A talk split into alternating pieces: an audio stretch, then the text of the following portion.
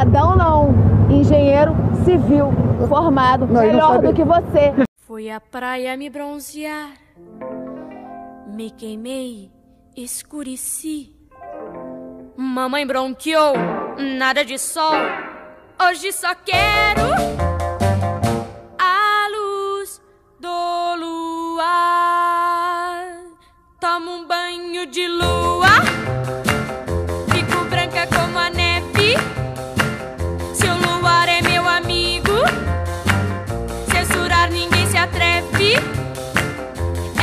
sonhar contigo.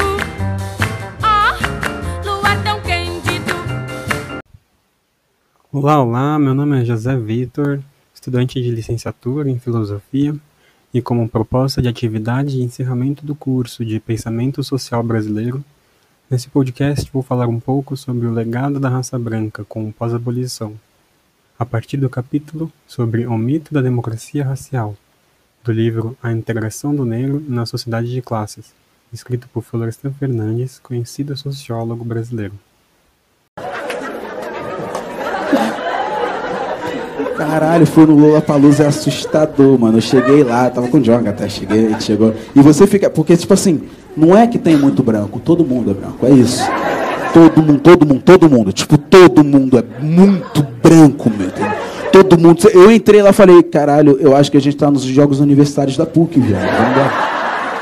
Tinha todo no lugar errado, mano. Caralho, muito assustador, mano. Muito assustador, muito assustador. E a galera lá, e o caralho. E aí eu falei, porque, tipo assim, é, que que- eu- eu- se eu chegasse lá vendendo cerveja artesanal, eu ia ganhar um dinheiro aquele dia, velho. Vendendo sapatênis? Duvido. Ia fazer um dinheiro aquele dia. Cara, pô, meu, sapatênis mó da hora. Eu não sei se tá paulista. Só da reta. Claramente ele ficou puto com a MT Paulista. Ele, ah, tá. Sabe nem fazer, meu. Caralho, Lola falou. É porque a minha preocupação, quando eu cheguei lá com o Jonga, então a galera reconhecia a gente, os brancão falavam, é Yuri Marçal e Jonga, vocês são fogo no racista, né? E a gente cheio de medo, a gente, não, não é bem assim, tá? Conversa com racista, gente. Tá maluco ali? 100 mil brancos, gente. Tá maluco? Não, pô, tá maluco. Pode ser assim não, cara, tá doido? E aí, muito, muito branco, muito branco no lugar, muito branco, muito branco. E, é, e não sou eu, os brancos que estiverem aqui, o caralho, fala, ah, o show do Yuri ele segrega. Não sou eu que fala isso. Não sou eu. Quando tem muito branco no lugar, não dá certo, sempre dá merda. Sempre dá merda. Não sou eu, não é minha opinião, é a história que fala isso. Não é minha opinião. Nazismo, Klux Klan, Cruzada, Vila Mix. Vocês estão entendendo? Não sou eu.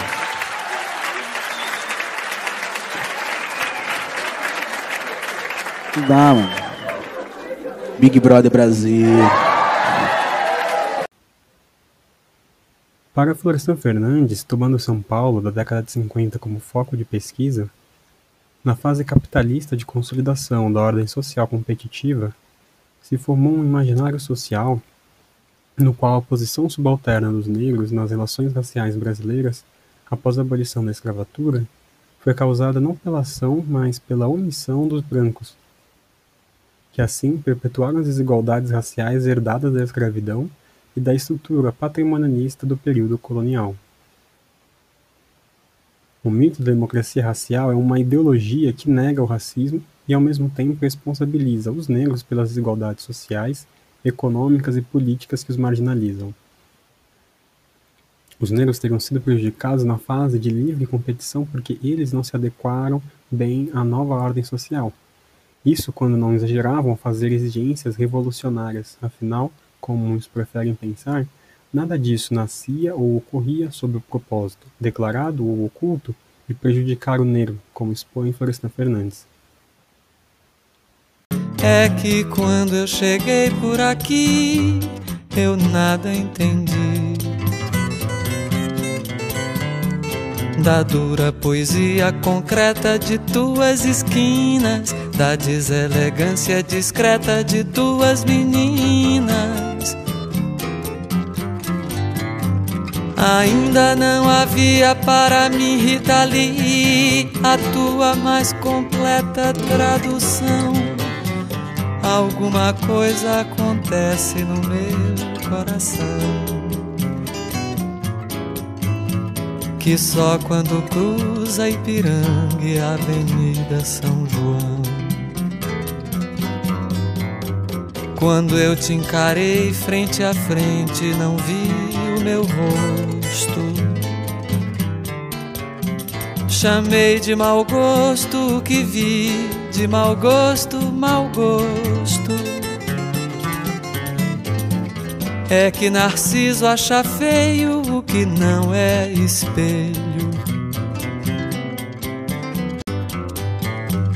E foste um difícil começo, afasto o que não conheço. E quem vem de outro sonho feliz de cidade, aprende depressa a chamar-te de realidade.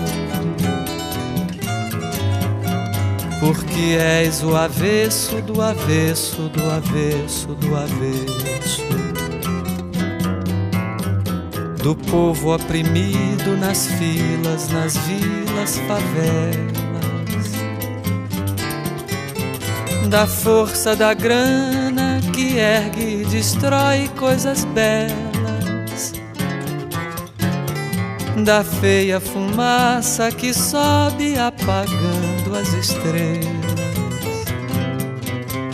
O mito da democracia racial foi generalizado, criando uma consciência falsa da realidade racial do Brasil, até que o mito se tornasse a principal ideologia racial brasileira, negadora do racismo baseada na representação ilusória da igualdade entre brancos e negros, através da qual, porém, a igualdade perante a lei só iria fortalecer a hegemonia do homem branco, diz Fernandes. Também por causa desse mito, os brancos puderam aproveitar as oportunidades de acumulação de riqueza, de prestígio social e de poder que os negros não tiveram, sem que isso parecesse consequência de uma discriminação de ordem jurídica ou institucional.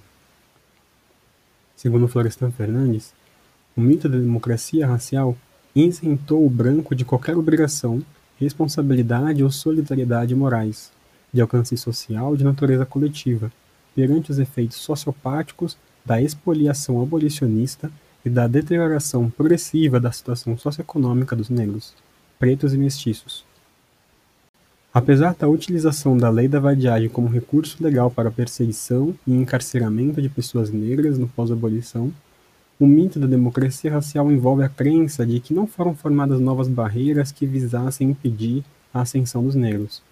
Entretanto, foi renovada uma cultura racista por meio da conservação de padrões de comportamento, distinções e prerrogativas sociais que atribuíam privilégios aos brancos em detrimento dos negros.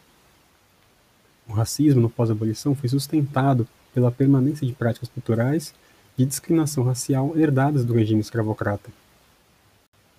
Florestan Fernandes mostra que a política conciliatória vem dos tempos das lutas abolicionistas, pela quais se buscou uma saída aparentemente benéfica para todos os grupos, como os negros libertos, alforriados, mas também os latifundiários, proprietários de terra. Mas a suposta conciliação, na verdade, preservou os privilégios e poder de dominação da raça branca. Por indiferença, incompreensão, medo e egoísmo, os brancos resistiam às iniciativas dos negros de como resolver a situação. Assim, a raça dominante lutou para decidir sobre o que transformar e o que conservar na ordem racial vigente.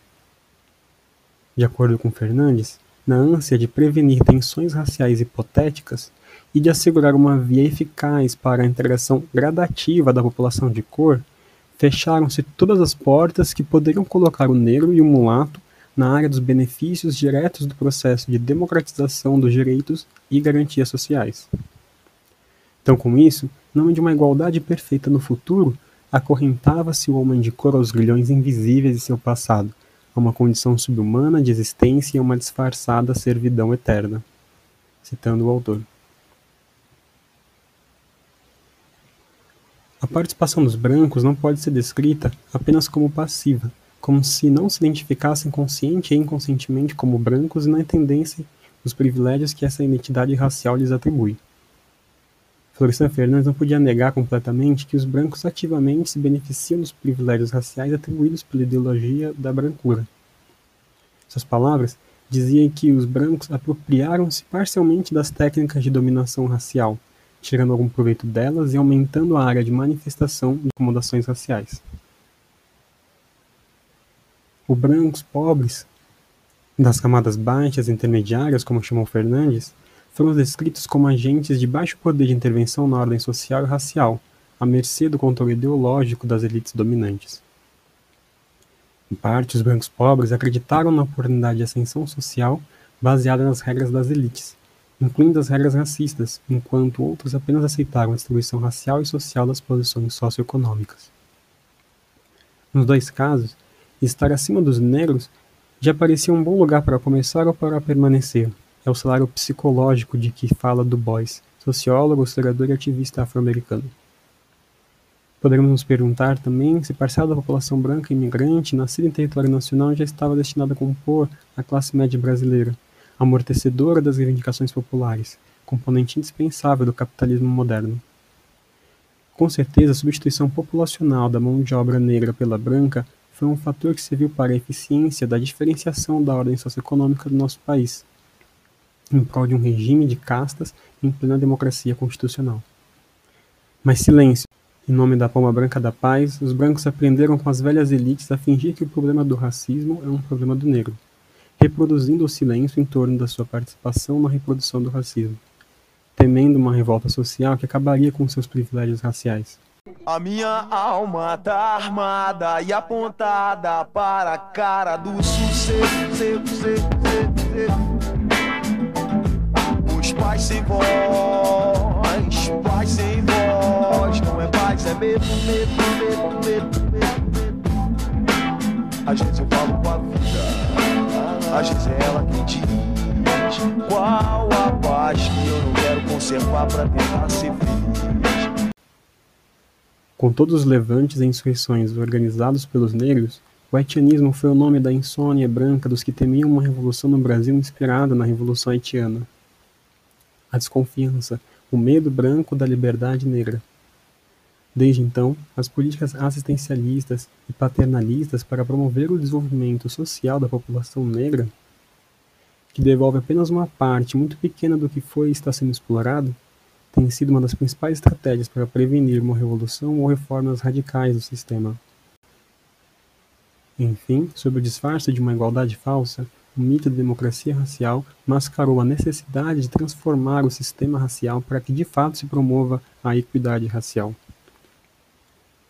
Segundo o autor, a democracia racial poderia ser não um mito falsificador, mas utilizada pelos negros como um regulador dos seus anseios de classificação e ascensão sociais, de reivindicação por verdadeira democracia racial, a favor da democratização da riqueza, da cultura e do poder.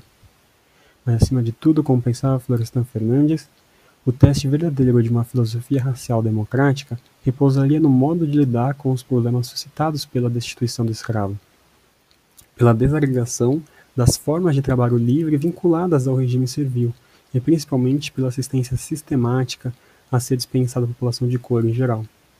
Ou seja, precisamos de uma política de justiça social por reparação histórica, políticas públicas de ação afirmativa para a população negra, pensada em suas intersecções de gênero, sexualidade, geração, território. Ainda, como diz o autor, a dinamização no sentido democrático e igualitário da ordem racial tem de partir dos negros. Mas, veja, não pode depender da tolerância, do acolhimento e permissão dos brancos em geral. Uma política dessa não virá gratuitamente, mas pela ação organizada, ativa e intransigente dos negros, cuja luta os brancos antirracistas podem ser essenciais aliados. Como disse o advogado e filósofo Silvio de Almeida em sua entrevista para o programa Roda Viva esse ano, sem que os brancos participem diretamente do movimento, o que os negros podem fazer é apenas resistir. Portanto, é fundamental que os brancos se engajem na luta antirracista. Como indicações, o filme Quanto Vale o É por Quilo, a entrevista de Lia Weiner Schuckman para a TV Folha, em 2015, o artigo Branqueamento e Branquitude no Brasil, de Maria Aparecida Silva Bento, o artigo Padrão e Salvação, o debate Florestan Fernandes, Guerreiro Ramos, o livro O Genocídio do Negro Brasileiro, de Abdias do Nascimento, e o quinto e último capítulo do livro A Questão Negra, a Fundação Ford e a Guerra Fria, capítulo intitulado a integração do negro na sociedade de classes. Florestan Fernandes em uma história do agendamento intelectual nos anos 1960, onde somos informados de, um de, de detalhes relativos às relações entre o sociólogo paulista e a Fundação Ford, um dispositivo do Departamento de Política Externa dos Estados Unidos, mão visível da CIA, órgão de inteligência norte-americano. Obrigado por assistir até aqui e ouçam até o final. Valeu! A bomba branca tem dois tiros no peito. Dois tiros no peito. Felicidade não é comer com talher de ouro, enquanto meu filho brinca no esgoto. Dinheiro é só papel, não vai pra sepultura. No fim é só herdeiro brigando por suas indústrias. Pra cinco mil, Jesus dividiu cinco pães e dois peixes, atitude igual. Evita miolo no tapete, a indiferença que não te deixa pôr a mão no bolso. É a mesma do louco que corta seu rosto, eterna vítima de joelho, refém do medo. Sua pomba branca tem dois tiros no peito. Eu tô cheio de ódio, você nem imagina. Ah! Eles querem que eu mate morra pelo ouro. Querem que eu mate morra por mulheres brancas. Querem que eu mate morra pelo meu ego. Mas eu moça mate morro pela minha banca. Eu não acredito no seu Deus branco. Eu acredito em Exu do Bus, eu acredito em Baco. Querer o ouro só me fez um fraco. O rap game é cocaína branca, vizinho nos mata. Bri mortal, aceitar sua pele é prata. Bri mortal, aceitar minha pele é prata. Bri mortal, aceitar sua pele é prata. Bri mortal, aceitar minha pele é prata. Nós vive pela prata, tá, tá, tá, tá, tá. Nós mata pela prata, tá, tá, tá, tá, tá. Protegimos a prata, prata, prata, prata, prata. Nós negros somos prata, prata, prata, prata.